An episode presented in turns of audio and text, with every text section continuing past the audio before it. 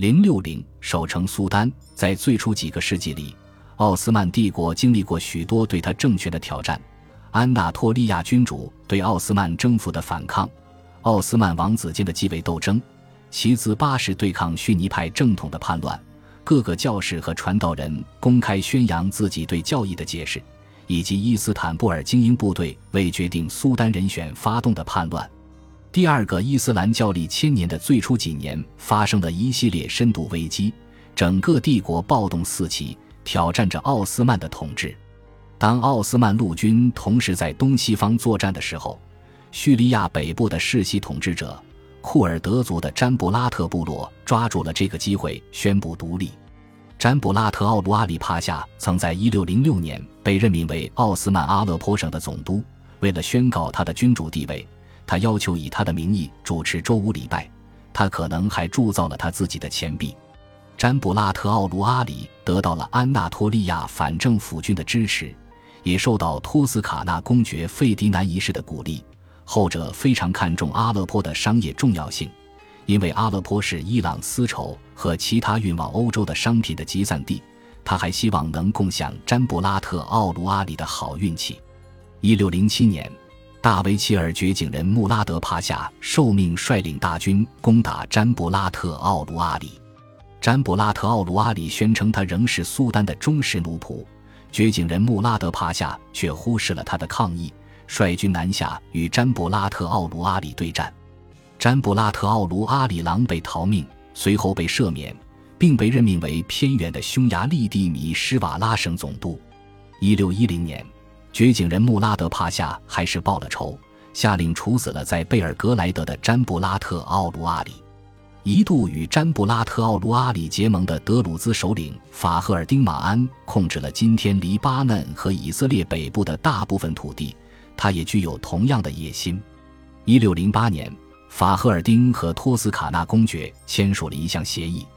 一六一一年，掘井人穆拉德的继任者。大维齐尔纳苏和帕夏动员了一支军队，镇压他逐渐成长的势力。法赫尔丁在一六一三年逃到托斯卡纳，五年后又回到奥斯曼。这时，他的弟弟尤努斯早已和奥斯曼统治者和解。法赫尔丁继续和伊斯坦布尔政府对抗，并且不断扩大在他控制下的领土，直到一六三五年被处死。奥斯曼中央政府还要处理许多小规模反抗政权的势力。埃及是个屡屡发生叛乱的地方。一五八九年，总督卡拉于维斯帕夏叛乱；接着，在一五九八年，那时的总督谢里夫穆罕默德帕夏被袭击。一六零一年，军队冲进谢里夫穆罕默德的议事厅，杀害了数名官吏。一六零四年，哈吉易卜拉欣帕夏被谋害。他是第一个以此为结局的埃及总督。第三维齐尔太监穆罕默德帕夏率军由伊斯坦布尔赶来，终止了这几年的军事叛乱。他的铁腕为自己赢得了“军队之锤”的绰号。在欧洲诸省，布达总督在一五九零年被人以饥荒为借口谋害。在北非，德黎波里和突尼斯也陷入叛乱。若非埃及军队在一五九二年进入并重建秩序，德黎波里几乎就要脱离奥斯曼，突尼斯总督则被一群围绕在自称马赫迪的人身边的暴民杀害。虽然在财力和人力皆被运用到极限的时刻，这些事件已经足够令中央政府担忧，但在这些年来撼动安纳托利亚的一系列叛乱面前，他们却显得不那么重要了。这些叛乱被称为杰拉里叛乱。以16世纪初领导了一场叛乱的谢赫杰拉勒的名字命名。官方文件对一次杰拉里袭击进行了很生动的描述：好几百骑兵和步枪兵，其中包括像强盗一样来到这里，抢劫贫穷人家的财产，焚烧他们的房舍，杀死了二百多个男人，抢走了男孩和处女，偷走了五万只绵羊、山羊、马和好骆驼，拿走了大麦、小麦、油。蜂蜜及其他货品，最后他们抓走了三百多个男人，日夜折磨他们。走过十六世纪，萨法维王朝已不再有沙赫伊斯马仪时代的那种千禧年狂热，在沙赫阿巴斯治下，与奥斯曼人达成了妥协。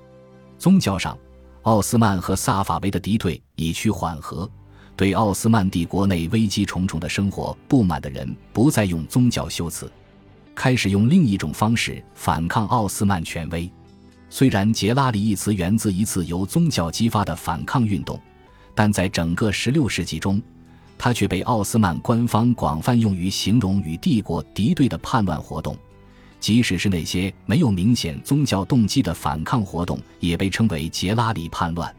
按照现代一位历史学家的看法，杰拉里叛乱者和之前的滋事分子并不追求更高的社会价值。反而对这种社会价值表现出愤世嫉俗的蔑视。今日的学者们倾向于认为，16世纪末至17世纪初的杰拉里叛乱是世俗叛乱，叛乱分子是各行各业心怀不满的人，强盗、宗教学生、地方总督、被遣散的军人、开小差的逃兵、没有田地的农民等。然而，虽然杰拉里叛乱者并不用宗教语言表达他们的诉求，但是。帝国的巴尔干地区并没有发生类似的叛乱，这说明他们并不是与之前安纳托利亚的宗教和政治叛乱无关的单纯的武装者。当然，因为宗教而引发的问题并未消失，还是有个别人被指控为异端，被指控者受到了齐兹八世的同情，这显示他其实属于什叶派，效忠于萨法维王朝的沙赫，而非奥斯曼的苏丹。一五七八年伊朗战争爆发前。巴格达省仍有颇多齐兹巴什支持者。总督报告说，这里有无数的异端和异教徒。奥斯曼遂下令清除这里的齐兹巴什。伊斯坦布尔政府害怕这个什叶派教徒聚集的地区会出现内奸。16世纪后五十年中，唯一一次严重的齐兹巴什叛乱发生在1578年，当时。一个自称是沙赫伊斯马仪的男子出现在安纳托利亚东南部的土库曼人中间。在第一波新形态叛乱分子中，第一个引起奥斯曼当局注意的是黑文书阿卜杜勒哈利姆。他曾经是帝国的受薪军人，也做过桑贾克贝伊的随从。他的领导被解职后，他也丢了工作。之后，他加入反抗组织，且很快就变成领袖。此时。奥斯曼的军队主要在匈牙利，他的名字则与在安纳托利亚引发不安的一系列叛乱联系在一起，也使许多人决定搬到伊斯坦布尔去，无论是基督徒还是穆斯林。黑文书向苏丹班发号施令，任命官员，并另一名追随者当他的大维齐尔。他还像中央政府那样重组他的武装力量，和其他试图巩固自己地位的领袖一样。他宣称自己是沙赫的后裔，并且说先知穆罕默德进入过他的梦境，赐予他统治权。卡拉曼省总督于1599年受命消灭黑文书叛军，却加入了他们。伊斯坦布尔遂派出一支军队，由西南帕夏扎德穆罕默德帕夏率领。他是已逝的大维齐尔，令人敬畏的伟大的西南帕夏的儿子。叛军躲进安纳托利亚东南部的乌尔法城，在围攻乌尔法两个月后，西南帕夏扎德穆罕默德与黑文书达成协议，停止围城。后者交出了他倒霉的盟友卡拉曼总督，总督被带回伊斯坦布尔，痛苦的死去。一六零零年春天，西南帕夏扎德穆罕默德追着黑文书横跨安纳托利亚，直到阿玛西亚城。这位叛乱者似乎被奥斯曼人收买，成为阿玛西亚桑贾克的桑贾克贝伊。黑文书很快又被调到乔鲁姆。一六零一年，一支军队在索库鲁穆罕默德帕夏的儿子索库鲁扎德哈山帕夏的率领下，于开塞利东南方的埃尔比斯坦打败了黑文书的军队。杰拉里叛乱者的士气受到沉重打击。黑文书不久后去世。叛军的领导权落入了他弟弟疯子哈山的手中。一六零二年春天，一支杰拉里叛军攻打安纳托利亚中北部的城镇，并将索库鲁扎德哈山围困在托卡特。威尼斯驻叙利亚领事温琴佐丹多洛从阿勒颇发来报告：索库鲁扎德哈山的五百万枚金币、行李车队和他的女眷落入杰拉里叛军手中。后来他连命也丢了。疯子哈山和他的人马继续前进，围攻安卡拉城和其他城镇。东方诸省在杰拉里叛乱中受到的破坏最严重。然而，奥斯曼各阶层的臣民都支持他们，连克里米亚达达可汗的兄弟也支持杰拉里叛乱，希望叛军能支持他赢得可汗的宝座。在走投无路的情况下，奥斯曼再次试图通过收买解决问题。政府赐予疯子哈山帕夏的头衔，以及偏远的波斯尼亚总督的职务。如果奥斯曼政府回顾十四世纪的历史，他们就会发现，任命叛军进入帝国的领导阶层，担任总督或军队统帅职务的政策，并不是消解他们的活力的完美方式。奥斯曼政府似乎已经忘记了失去王位的艾登埃米尔居内伊德，他被任命为多瑙河旁尼科堡的总督，在巴耶济德一世诸子争夺继承权的战争中扮演了积极的角色。并造成了巨大破坏。疯子哈山果真让政府大失所望，他证明了自己完全不是个忠心的仆人。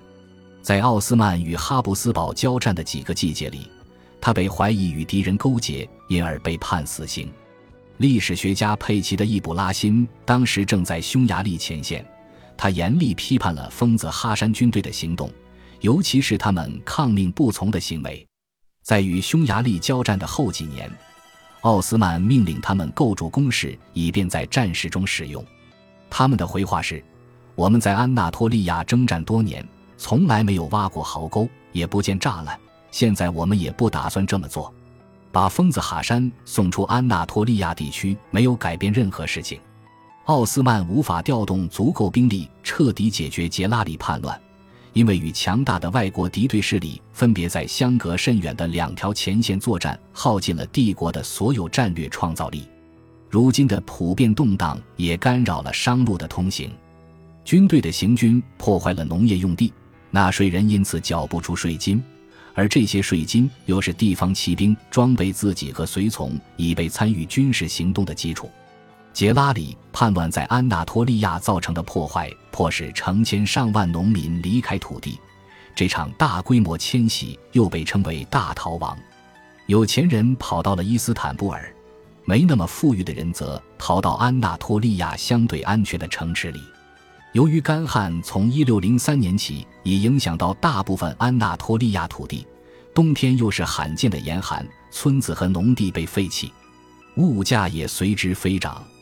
另一个地区也出现了反抗奥斯曼统治的军事行动。黑海北方大草原来的哥萨克人可以缠住正规军几个月，他们和杰拉里叛军一起烧杀掳掠。最开始这还只是局部活动，后来变得越来越使奥斯曼政府担忧。哥萨克人在十四世纪第一次出现在历史记录中。是生活在中央政府控制力微弱的草原真空地带的流浪强盗或探险家，他们在那里可以追求一种与定居人口截然不同的生活：打鱼、狩猎、攻击那些来回穿梭于黑海和北方城市之间的商旅，或与克里米亚鞑靼人结伙在大草原上攻击或劫掠波兰立陶宛联邦和莫斯科大公国。十五世纪末，奥斯曼统治了黑海北方沿岸。这个庞然巨兽与克里米亚鞑靼人的共生，很快改变了草原上的政治形势。边境地区的波兰和乌克兰的贵族几乎不承认中央政府，他们开始雇佣哥萨克战士，以保卫他们的土地不受克里米亚鞑靼人入侵。一五三八年后，苏丹苏莱曼就率领军队成功击败了不顺从的附庸国摩尔达维亚。